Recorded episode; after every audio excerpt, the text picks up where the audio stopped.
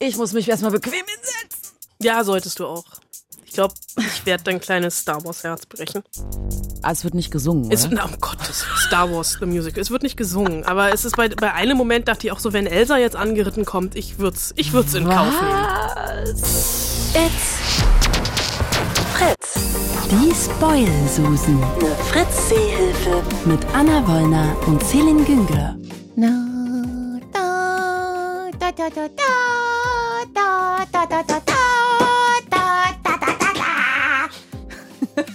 Sag mal, reden wir heute eigentlich auch noch über was anderes? Zum Glück ja. Auf meine Freunde.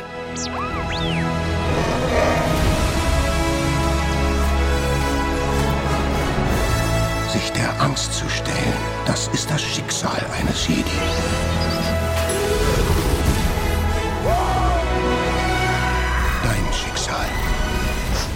Vorbei. Er ist da. Es ist vorbei. Der letzte Star Wars Teil. Die Saga endet. Rein theoretisch. The the theoretisch. The lassen, belassen wir es bei theoretisch. Anna, Anna, Anna, Anna, Anna. Du hast ihn gesehen, ich noch nicht. Anna, ich habe so viele Fragen, von denen du keine wirst beantworten können. Pass ich auf. Ich stell sie trotzdem. Ich baller dir jetzt die Fragen um die Ohren und äh, du sagst einfach kurz, äh, nein, kann ich nicht beantworten oder darf ich nicht sagen oder so, ja? Ähm, pass auf. Warte, warte, warte. Äh, bleibt Kylo Ren böse? Ich verweigere die Auskunft. Auf welche Seite der Macht schlägt sich Ray? Sage ich nicht. Wer sind denn nun ihre Eltern?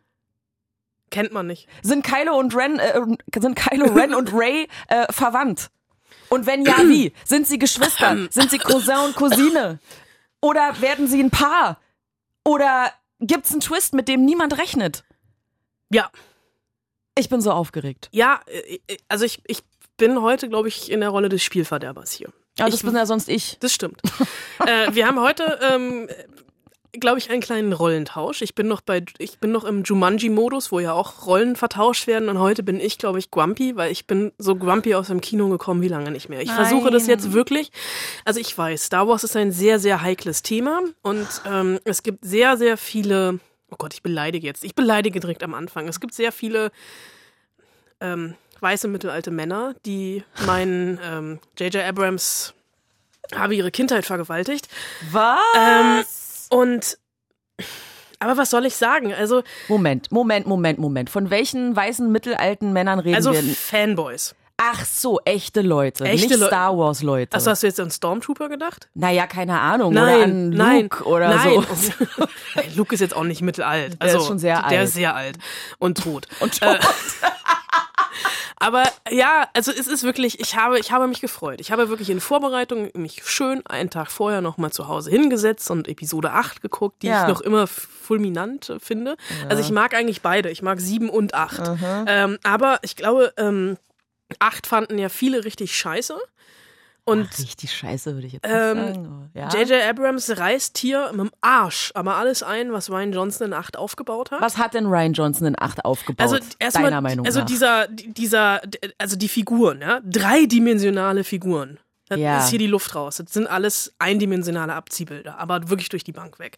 Ähm, es passieren Handlungen, die, glaube ich, also die nach Star Wars Logik überhaupt nicht möglich sind. Das, also, oder es passieren Dinge, die nach Star Wars Logik nicht oh möglich Gott, sind. sowas kann ich ja gar nicht Es leiden. tauchen Dinge auf, die nach Star Wars Geschichte, ich habe mich wirklich zurückversichert, die nach Star Wars Geschichte eigentlich nicht mehr existent sind. Die sind auf einmal wieder da. oh nein. Ähm, es tauchen Figuren auf, die eigentlich nicht mehr existent sind, die aber wieder da sind. Ähm, ja, also Jedis können ja auch nach dem Tod noch als quasi Geist erscheinen. ja, das ist okay, aber es tauchen auch nicht Jedis auf. ähm, also es ist, ich mein, das ist schon sehr weit aus dem Fenster gelehnt, was ich hier gerade mache. Natürlich, ne? Also runtergebrochen geht es gut gegen böse und ja, wir wissen oder wir lernen, wo Ray herkommt. Also diese große Identitätskrise, in der sie steckt, dass sie nicht weiß, wer ihre Eltern sind. Ähm, Verwandtschaftsverhältnisse werden geklärt. Ich sage dir jetzt nicht, Nein. in welcher Art. Ich glaube, ähm, ich habe tatsächlich gestern mal auf YouTube geguckt, es gibt Verschwörungstheorien Ich oder weiß. Fantheorien, die jetzt bestätigt werden. Ah, ja. Aber es ist, glaube ich, eine sehr ähm, unbekannte oder unbeliebte Fantheorie. Aha. Was ist, fangen wir mal so, was ist denn deine Theorie? Ich, Ich hab- blinzel. Wenn ich zweimal blinzel, stimmt's. Nee, das will ich gar nicht wissen, um Gottes Aber was Willen. ist, was ist deine Theorie? Ähm, ich, naja, meine Theorie, sagen wir mal so. es ist ja bei Star Wars immer so ein bisschen History Repeating und das ist so das, was sich der Serie, also der, der Reihe auch ankreide. Ähm, deswegen denke ich, dass Ray Ja. irgendwie eine uneheliche Tochter oder keine Ahnung was von Luke Skywalker ist. Und Ray dementsprechend die Cousine von Kylo Ren wäre, wenn mich nicht alles täuscht. Geh einfach nach Hause. Geh nach Hause, schließ dich ein und gucke diesen Film einfach nicht. Was? Ähm, Aber warum denn jetzt nicht? ich sag, eh, nein, ich, also Das, also du kannst doch nicht sowas sagen und dann nicht weiterreden. es ist ganz anders. Es ist alles ganz anders. Es ist alles, ganz, alles anders. ganz Und das ist okay. Das ist auch okay, dass alles ganz anders ist, aber es Ja. ist halt trotzdem, es gibt am Ende, es gibt einen Moment, ja. wo bei uns bei der Pressevorführung Menschen aufgestanden und gegangen sind. Und das absolut zu Recht. Äh, Es gibt diesen einen Moment, ich habe ihn nicht kommen sehen, ich wollte ihn nicht kommen sehen und ich war sehr froh, als er wieder vorbei war. Äh, Und ähm, ich habe, ich weiß nicht, ob du dich erinnerst, Rogue One habe ich ja gehasst. Ja, Das natürlich. liegt aber vor allem daran, dass ich Felicity Jones nicht mag. Und eigentlich habe ich, hab ich mich gefreut, weil dieses Todessternkommando, also die gehen halt alle drauf und das fand ich super. Weil, Rogue One ist das, wo sie den Todesstern genau. zerstören. Und äh, da spielt ja Felicity Jones die Hauptfigur. Und das, ist, wo ich so dachte, geil, sie ist tot, sie kommt nicht in dem nächsten Film nochmal wieder, weil ist ja Standalone und ist vorbei. Äh, die fliegen doch alle in den, Todesstern rein. Da kann ja, keiner wiederkommen. Natürlich nicht, ja. Und äh, da dachte ich Nein. aber so zwischendurch, nein, nein, also es ist einfach nur, die haben Eier in der Hose gehabt. Also Ach wirklich, so. also einen ganzen Film. Ich dachte, die kommen wieder alle. Nein, um, Gott, Gott, um Gottes Willen. Wobei, das würde ich ihnen auch noch zutrauen. Aber ähm, einfach so diese Eier in der Hose zu haben, Menschen draufgehen zu lassen. Oder Figuren draufgehen Ja. zu lassen. Und hier hatte keiner Eier in der Hose. Dieser Film ist ein einziger Kompromiss. Das sind so Versatzstücke aus alten Star Wars Filmen, also dramaturgisch irgendwie nochmal aneinandergesetzt. Der holpert, der, der geht los, also der, der ist von Anfang an, ist das eigentlich äh, der Absturz von einem X-Wing gefühlt. Äh, da, da ist, das ist, da, da ist keine Spannung, da ist kein Rhythmus drin. Du hast dann irgendwann nur noch also ich übertreibe jetzt natürlich so ein bisschen, aber weil ich mich, glaube ich, gerade in Rage rede. Ja, mach mal. Also gefühlt ist es dann ähm, Laserschwertkampf Ray gegen Kylo Ren 1. Schnitt. Auf was anderes. Anderes Handlungsgeschehen. Laserschwertkampf Ray gegen Kylo Ren, andere Location. Schnitt. Auf irgendwas anderes. Laserschwertkampf Ray gegen Kylo Ren, irgendwo anders. Einmal ziemlich geil, aber egal. Schnitt auf was anderes. Dann gibt, gibt's einen neuen Druiden. Der sieht aus wie ein Staubsauger gepaart mit einem Föhn. Der hat überhaupt keine Funktion. Ist also kommt aber also der hat eine Funktion, aber diese Funktion ist so offensichtlich. Äh, ähm, ich finde sehr lustig den Umgang mit XLR-Kabeln. Ähm, also Technik in diesem Film Ja. ist sehr, äh, da, da habe ich mich dran gefreut. Ähm, es passieren mit Figuren Dinge, wo du fragst, warum? Also warum muss das jetzt sein? Ähm, es sieht natürlich, also sieht es geil aus. Es gibt natürlich eine bombastische äh, Abschlusssequenz. Ich habe zwischendurch auch an die Eiskönigin denken müssen. Ah, es wird nicht gesungen. Es, na, um Gottes Star Wars, the Musical. Es wird nicht gesungen, aber es ist bei, bei einem Moment dachte ich auch so, wenn Elsa jetzt angeritten kommt, ich würd's, ich würd's in Kauf nehmen. Äh, kann man's, kannst verstehst jetzt aber nur, wenn du Eiskönigin 2 gesehen hast. Ach so. Äh, beziehungsweise den Trailer, wo sie vor dieser Wasserwand steht. Ja, Das ist so ein okay. bisschen, also da hat Disney, glaube ich, das Motiv Wasser äh, in diesem Jahr hochgehalten. Mhm. Ähm, aber nee, also diese Star Wars Gänsehaut, die ich habe im Vorspann normalerweise. Immer. Also Mhm. mit bei den gelben Lettern, Buchstaben. Die war nach fünf Minuten verpufft. Und als der Film vorbei war, dachte ich so, danke, dass es vorbei ist, dass ich mir das nicht noch ein zehntes Mal angucken muss. Wobei sie sich, also wie ich finde, hier auch das ein oder andere Hintertürchen für das ein oder andere Spin-off noch offen lassen. Ähm, wo jetzt andere auch wieder sagen würden, nein, das ist einfach nur Liebe für die Fans. Ach, papalapap. Aber ich so denke, nee, ich warte drauf. Also Figuren, die dann auf einmal neu eingeführt werden, die zwei Sätze sagen, wo du denkst, sie haben Spin-off auf der Stirn geschrieben. Oh nein. Ähm, und es ist, ja, es sieht schon geil aus, aber erinnert, äh, bei, bei ähm, Episode 8 gab es doch diesen einen Moment, wo du im Kino wirklich ein, eine Stecknadel hast fallen hören. Den finde ich auch am, als ich den äh, vorgestern nochmal geguckt habe, hatte ich wieder Gänsehaut. Sowas, also so, so, so Spielereien bleiben hier vollkommen aus. Also J.J. Abrams, der geht halt echt auf Nummer sicher. Und das verstehe ich halt, also äh, was verstehe ich halt nicht, weil der ist ja selber totaler Star Wars-Fan. Ich wollte gerade sagen, der hat ja Star Trek die Filme damals nur gemacht, weil er noch nicht Star Wars machen konnte. Das war ja Und so, ich mache hat jetzt er- irgendwas mit Dann hat er Sci-Fi. ja sieben gemacht und jetzt die neun und ähm, aber man merkt das nicht. Also da, da steckt wirklich, das ist so, wir gehen auf Nummer sicher, wir machen ganz viel Fanservice, wir machen irgendwie, wir holen alles nochmal raus und dann ist ja auch noch so das Problem, Carrie Fisher ist ja während der Dreharbeiten geschrieben, äh, gestorben. Da haben sie ja gesagt, oh nee, wir haben alles abgedreht. Ja. Pustekuchen. Also du merkst diesem Drehbuch wirklich an. Also das Drehbuch ist noch nicht mal gut. Es ist noch nicht mal nur ein schlechter Star Wars Film. Es ist noch nicht mal, ein, es ist ein schlechter Film. Äh, es fehlt halt also eine zentrale Figur. Das war ja eigentlich so aufgebaut, dass ähm, äh, Episode 7 war die Episode von Han Solo, Episode 8 war die von Luke Skywalker und 9 sollte die von äh, Prinzessin oder Gen Generälin, Generalin Lea werden. Ging dann nicht mehr, weil Carrie Fisher gestorben ist. Und deswegen hat man irgendwie, also es gibt ganz oft so äh, gibt, es gibt sie im Anschnitt. Also du siehst sie so von hinten im Halbschatten und du weißt halt Körperdouble. Oder halt in anderen Szenen siehst du, ah, schlechtes CGI. Also, wo ich mir denke, ihr könnt halt irgendwie einen Todesstern in die Luft jagen. Also beziehungsweise sie konnten in den 70ern Todesstern. Also sie können andere Dinge heute in die Luft jagen und ihr kriegt es nicht hin, irgendwie, dass die Szenen mit Carrie Fisher besser aussehen, als sie aussehen. Die wirken wie so ein Fremdkörper in dem Ganzen. Und vielleicht hätten sie sich ein Jahr mehr Zeit lassen müssen, um das Ganze irgendwie noch auszureifen, aber es hätte auch an der Geschichte nichts geändert. Hätten sie die Geschichte umschreiben müssen. Sie hätten die Geschichte umschreiben müssen. Also ich bin gespannt, was du sagst. Ähm, es gibt ja auch schon Stimmen, die sagen, oh, bester Film aller Zeiten. Aber ähm, ich glaube, als Fan will man ihn auch gut finden. Ich wollte ihn auch mögen, aber es ging halt irgendwie nicht so richtig. Es tut mir leid. Also mich haben ja tatsächlich an den an Episode 7 und 8 haben mich ja auch schon ein paar Sachen gestört. Also zum einen diese die Geschichte wiederholt sich, also eigentlich ist es die gleiche Geschichte nur in grün mit Mit, mit Blümchen. mit anderen Leuten und meinetwegen Blümchen. Ähm, dann hat mich gestört, dass ich fand es ja immer so wahnsinnig schön und ästhetisch, wie diese Laserschwertkämpfe waren. Auch wenn man noch kein ausgebildeter Jedi ist, war das ja trotzdem immer sehr ästhetisch und fast schon wie ein, wie ein Tanz, ne? Und das fand ich da halt zu ruppig. Also vor allen Dingen bei Kylo Ren. Ich fand es einfach zu martialisch, zu brutal. Nun ist das natürlich auch eine Metapher möglicherweise und oder oder bildet seinen Charakter ab, wie auch immer. Aber irgendwie hat mir so die, diese Ästhetik der Schwertkämpfer ein bisschen gefehlt. Also wir haben ja sowieso dieses Jahr ein bisschen ähm, das Adam Driver Jahr ausgerufen, so oft wie wir über den schon gesprochen haben und es ist tatsächlich mit Abstand die schlechteste Leistung von Adam Driver und das Wirklich? liegt nicht nur daran, dass sie, er natürlich die Hälfte des Films über eine Maske trägt. Immer noch? Ja, er nimmt sie irgendwann ab, aber ähm, er baut sich, also er hat ja die, diese mit den roten Streifen, aber ähm, ich habe also diese ganze Figur des Kylo Rens habe ich irgendwann gesagt, boah nee, ist also weiß ich nicht, vielleicht bin ich zu blöd, aber ich habe es einfach nicht, ich habe es einfach nicht, ich habe es nicht verstanden, ich habe die Macht nicht gespürt. Bei dem ganzen Film.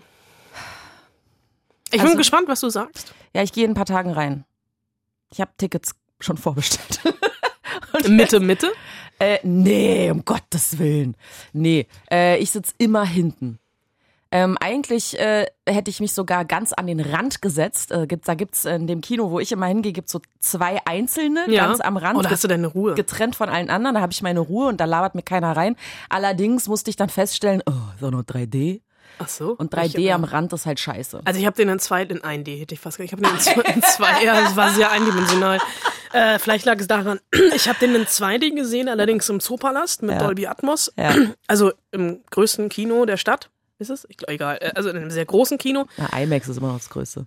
Also äh, gibt's ja bald nicht mehr. Ja. Und ähm, das, also es war aber noch nicht mal so, dass ich dachte, ich bin Teil vom Ganzen. Oh nein. Oh, ah nein, das wird immer schlimmer. Aber du gehst doch eh rein. Ja, vielleicht Und das ist ja das Problem. Dass alle reingehen werden. Das ist, ja, ja, naja, alle wollen halt, ja, alle wollen wissen, wie es ausgeht. Ausgeht, in Anführungsstrichen. Also das habe ich aber tatsächlich schon kommen sehen, bevor ich den Film überhaupt gesehen habe. Was? Dass sie sich irgendwelche Hintertürchen offen halten, um dann Also sind jetzt, also es ist jetzt, also, ähm, nee, das ist schon zu Ende erzählt. Aber es gibt halt einfach Figuren, wo man denkt, ah ja, okay, danke, das haben wir dann 2021. Also Spin-off-mäßig. Disney, Disney melkt die, Die Kuh, melken, die bis, melken. bis sie keine Milch mehr gibt und völlig ausgedörrt ist. Ja, schön. Ähm, wollen wir über was anderes reden? Sehr, sehr gerne. Ähm, okay. Solltet ihr eine Erdnussallergie haben, dann solltet ihr jetzt vielleicht besser weghören. Nee, Moment. So, so funktioniert das nicht, ne? So Erdnuss über Podcast, nee. Nee, ich glaube, es ist gut. Geht, also vielleicht nicht an der Kinokarte lecken. Zwei Banditen auf der Flucht. Oh ja! Hey, als Wrestler brauchst du einen Namen. Peanut Butter! Ja, und genau so heißt auch der Film mit einer äh, tatsächlich sehr, sehr schönen Entstehungsgeschichte. Lass uns mal bitte kurz, Anna, ähm, äh, vorskippen. Du hast ja ähm, die Regisseure getroffen. Ja, ich hatte ein Date mit den Regisseuren beim Filmfestival in London und ich hätte eigentlich auch ein Date mit dem Hauptdarsteller gehabt, Zack Gottessagen, aber ähm, Zack war krank und das hat mir wirklich total leid getan, weil ähm, Zack ist ein äh, junger Amerikaner mit Down-Syndrom und ähm, dieser Film, The Peanut Butter Falcon, wurde für ihn und auch ein Stück weit von ihm auf den Leib geschrieben. Äh, also sich selbst auf den Leib. Und ähm, der, es war die, also der hat bei einem Festival in äh, Amerika schon den Publikumspreis gewonnen, hatte eine Europapremiere in London.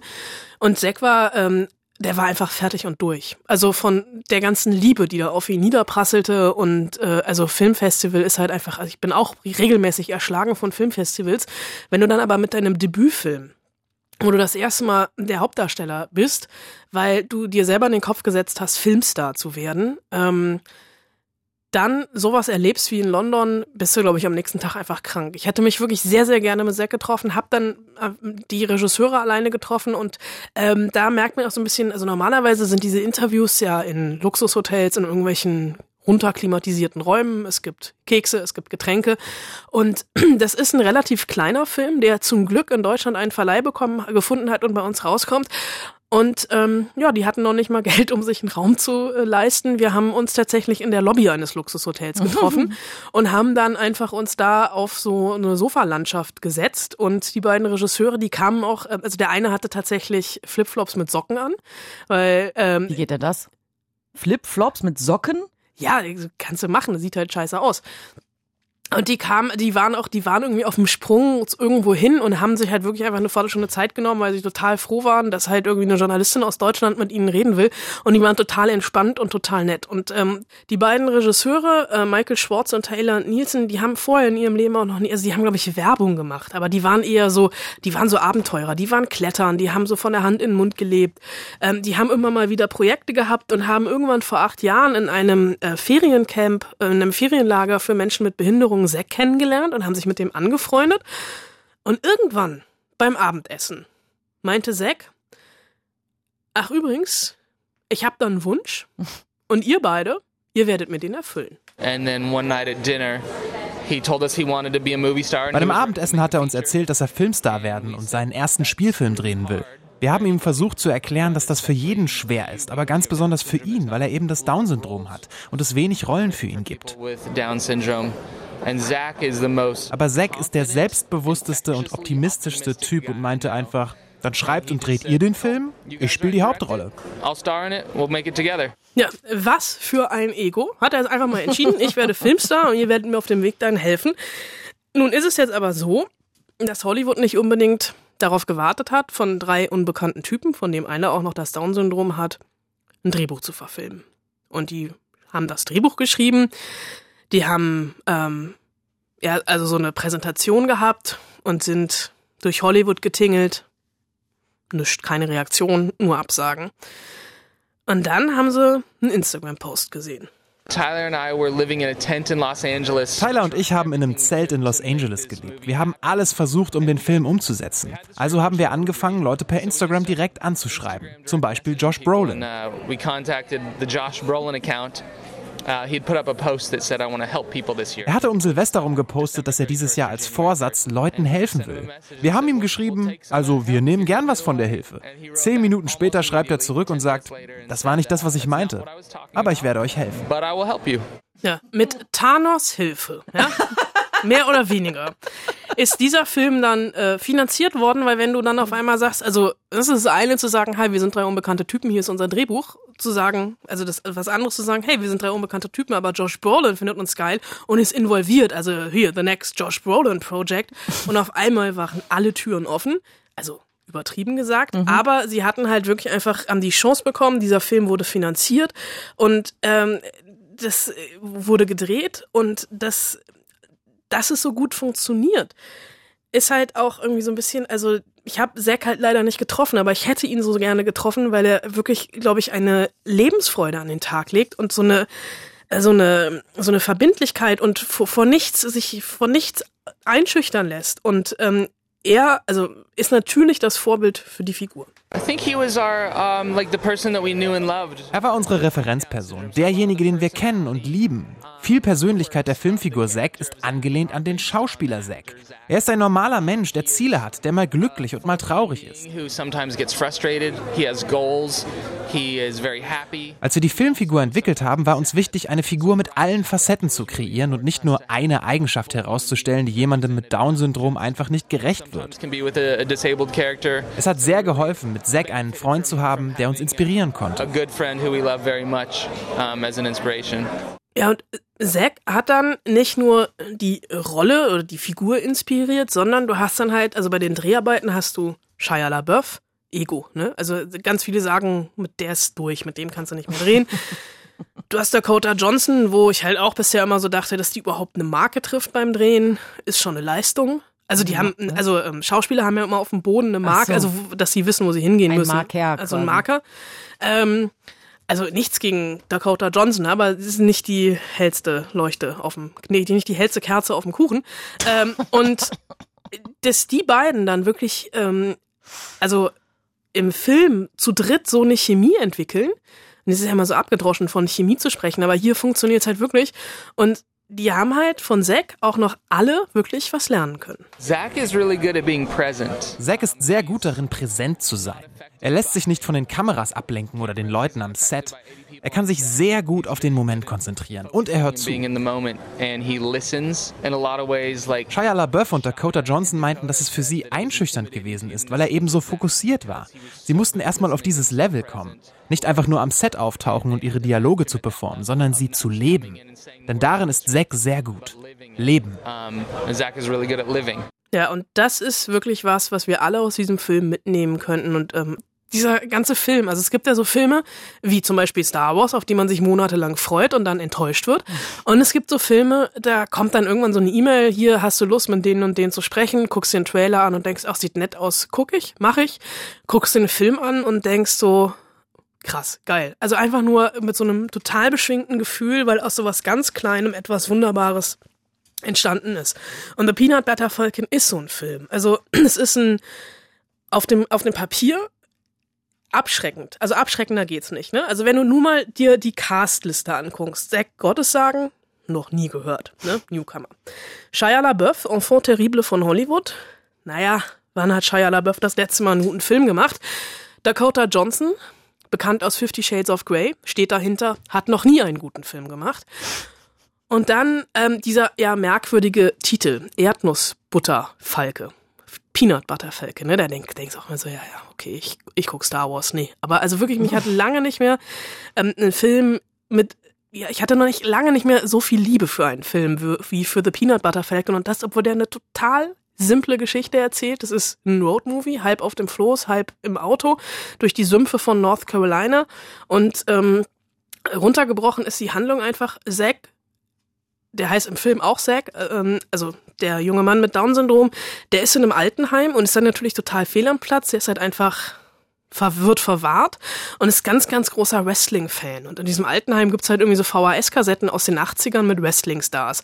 Und sein großer Fan, äh, sein großes Idol ist ähm, The Saltwater Redneck. Und den will er unbedingt mal treffen. Und irgendwo findet er einen Flyer für eine Wrestling-Schule von diesem Typen und will da unbedingt hin. Das sind nur so ein paar, also 100 Meilen die Straße runter, aber 100 Meilen sind 100 Meilen.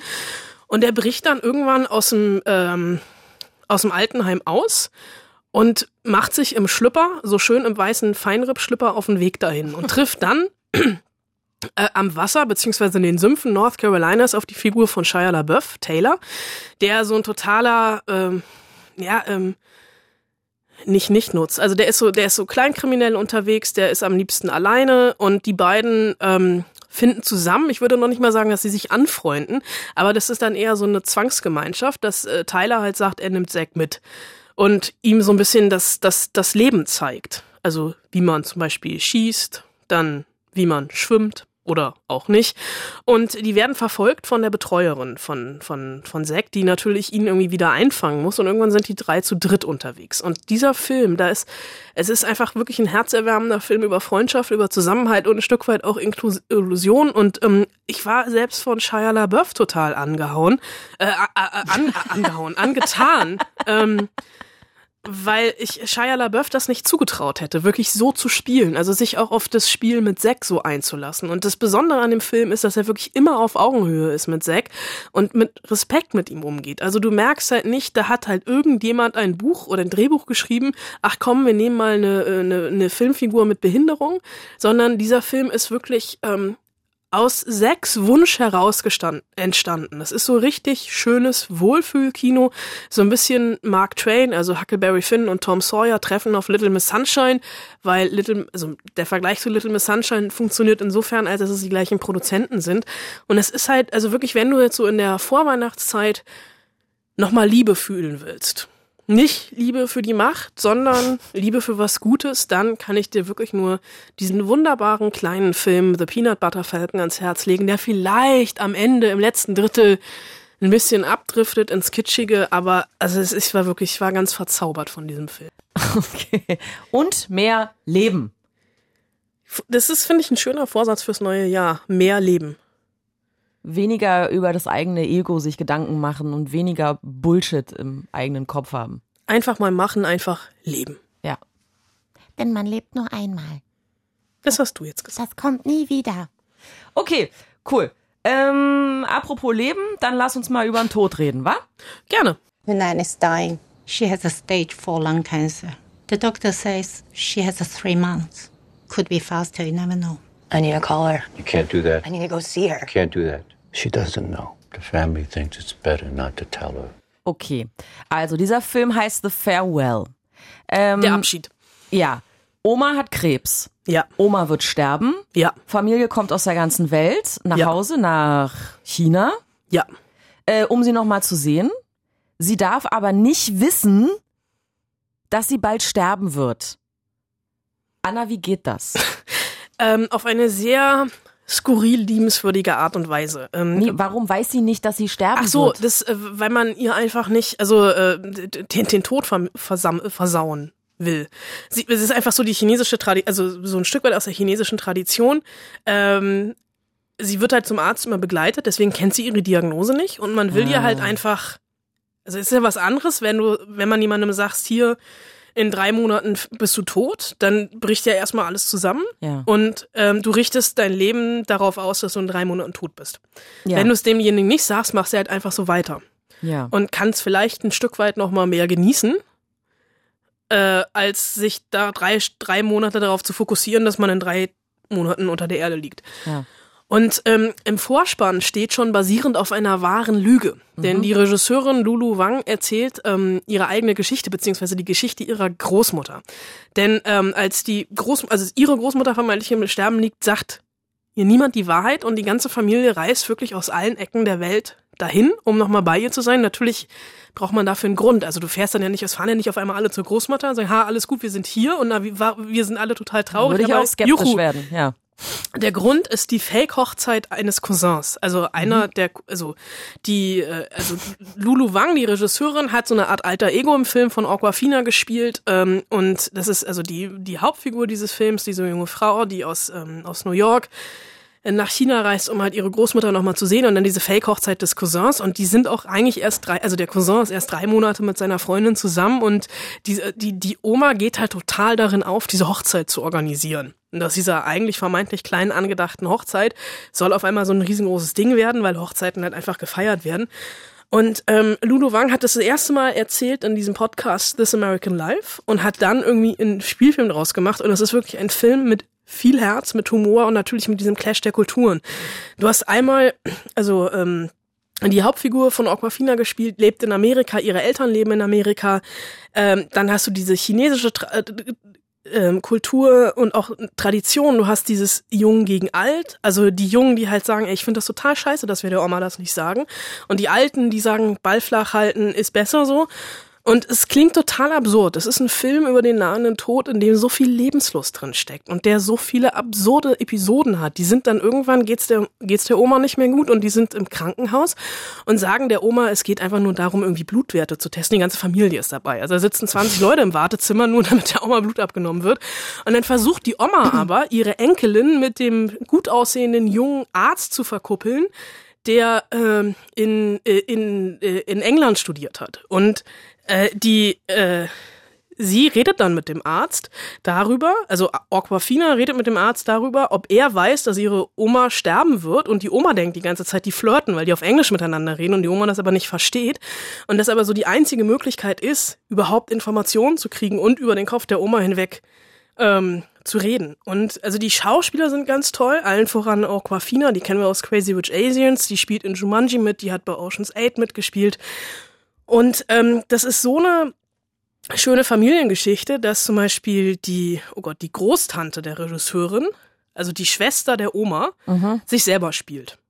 Mhm. Und es ist auch ein ganz, ganz toller Film. Also es ist diese Woche wirklich, also Star Wars, ne, einfach nicht gucken. Dann Peanut Butter Falcon und dann The Farewell gucken. Es sind wirklich zwei ganz, ganz tolle Filme in, in dieser Woche, die so kurz vor Weihnachten nochmal rauskommen. Ähm, The Farewell ist wirklich ähm, auch da, also meine, meine, mein, mein Herz schlägt in dieser Woche für beide Filme sehr, sehr hoch. Weißt du was? Ich werde es genau anders machen. Ich, Ich werd weiß. Star Wars gucken und die beiden nicht. Ja, ich hab's geahnt. Und um jetzt die Überleitung zu kriegen, ist The Farewell ein äh, schöner Weihnachtsfilm? Ja, weil es um Familie geht. Okay, du hattest ja eine Hausaufgabe Uh, auf. Ja. fast vergessen. Ausnahmsweise mal eine einfache. Das stimmt. Die drei besten Weihnachtsfilme. Überraschung. Und los. Es ist nicht drei Haselnüsse für Aschenbrödel. Gott sei Dank. Auf Platz drei Ja, Stirb langsam. ja. Weil spielt Weil spielt an um Heiligabend. Weihnachtszeit, ja. An Weihnachten sozusagen. Ähm, Ja, auf Platz zwei ja. tatsächlich Liebe, Hm. weil spielt in der Weihnachtszeit Hm. und funktioniert immer noch. Und äh, jetzt ein absoluter Mindfuck für dich, über den ich gestern äh, passenderweise auf Twitter gestolpert bin. Star Wars. Auch. Ähm, äh, ähm, in diesem Film gibt's ja verschiedene, also es ist ein Episodenfilm mit, also ich glaube nicht, dass es jemanden gibt, der tatsächlich Liebe nicht kennt, aber egal. Es ist ein Episodenfilm, in dem unter anderem ein ja, zwölfjähriger Junge in seine Klassenkameradin verliebt ist. Dieser zwölfjährige Junge wird von Thomas Brody Sangster gespielt. Es- Der sieht total jung aus. Also in dem Film, der Film ist fast 20 Jahre alt. Thomas Brody Sangster ist fünf Jahre jünger als Kira Knightley. Und du musst dir mal Bilder von den beiden angucken, damals und heute. Du Hm. wirst, es sind Bilder, die du nie wieder los wirst. Ja. Kira Knightley sah halt damals schon so aus wie heute und Thomas Brody Sangster sah damals ein bisschen anders aus als heute. Aha. Bildwitze im Podcast. Geil. Das ist richtig gut. Ihr könnt ja mal googeln, vielleicht kapiert ihr das ja. okay, Platz Nummer eins. Ach so, da war ja noch was. Ja, ja. Ähm, Platz Nummer eins, ähm, kommst du von alleine drauf? Star Wars. Nein. Ähm, Nightmare Before Christmas. Nein, das ist deiner. Kevin allein zu Hause. Jawohl. Wie langweilig. Boring. Soll ein Remake geben, ich habe jetzt schon große Angst. Ja, mit, mit Macaulay Culkin oder Ohne. Ohne Macaulay Culkin. Aber das wäre interessant, wenn er jetzt quasi vielleicht der Vater ist oder so. Oder der Einbrecher. Oder der Einbrecher. Weil Kevin, so- Kevin allein zu Hause ist für einen Kinderfilm eigentlich ganz schön brutal. Aber es hilft Kindern. Vielleicht. Dabei kriminelle Energien zu entwickeln? Nee, dabei- Leute die Treppe runterfallen nee, zu so lassen? hier, wie heißt es? Empowerment. Ach so. Weißt du? Okay. Dachte ich mir so. Okay. Ähm, ich bin ja kein kompletter Arsch. Also ich bin so, so zu 80 Prozent ein Arschloch, aber nicht komplett. Und deswegen bekommst du zu nächster Woche keine Hausaufgaben. Über Weihnachten keine Hausaufgaben? Über Weihnachten keine Und Hausaufgaben. über Neujahr? Auch nicht. Geil, zwei Wochen frei. Ähm, Ich gehe jetzt. Dann, dann will ich jetzt aber auch für, oder wir gucken jetzt noch einen Film. Also entweder letzte Stunde vor Weihnachten guckt man entweder noch einen Film oder darf früher gehen. du darfst früher gehen. Tschüss. Tschüss. Äh, nächste Woche ist dann Weihnachten. Ähm, trotzdem gibt's eure Spoil-Susen. Vielleicht auch mit Anna Wollner, wenn sie dann wieder da ist. Ähm, ist dann nämlich der zweite Weihnachtsfeiertag. da kümmern wir uns dann um Katzen. Äh, neben West Side Story ist Cats tatsächlich das einzige Musical, ähm, das ich so ertrage. Mal gucken, ob das so bleibt. Cats kommt ins Kino mit Idris Elba, Judy Dench, Taylor Swift, Jason Derulo und, und, und. Du bist ja immer noch da, Anna. Ich, ich wollte gucken, was du über Cats sagst. Jason Derulo hat Anna dann auch zum Interview getroffen. Äh, da bin ich ja auch mal sehr gespannt. Ja, er hat mich zum Interview getroffen, nicht andersrum. Ich ja, habe, ganz genau. Denn du hattest Geburtstag ja, an dem Interviewtag. Äh, von daher, ja, da kann Jason Derulo sich sehr glücklich schätzen, äh, an dem Tag, an deinem Ehrentag, äh, dich äh, getroffen zu haben. Ähm, ich bin trotzdem sehr gespannt, was du mit dem besprochen hast, Anna, denn Musik, mh, ich drück's mal vorsichtig aus, ist jetzt nicht so deine Kernkompetenz. sagen wir es mal so. Jetzt das Inter- Interviewangebot kam, frag dich wer, kenne ich nicht. Ach, ich google mal. Außerdem reden wir dann äh, nächste Woche über die besten Filme und Serien des vergangenen Jahres, weil dann ist das Jahr ja wirklich fast zu Ende. Ähm, ja, dann würde ich sagen, ähm, bis nächste Woche. Wir freuen uns, wenn ihr an so ein Like da lasst oder einen Kommentar oder auch beides. Für Anregungen sind wir übrigens auch immer dankbar. Ähm, auf iTunes, fritz.de, ARD Audiothek oder auch YouTube, da könnt ihr uns hören. Wir wünschen frohe Weihnachten. Liebe Grüße, eure Spoilsusen. Tschüss.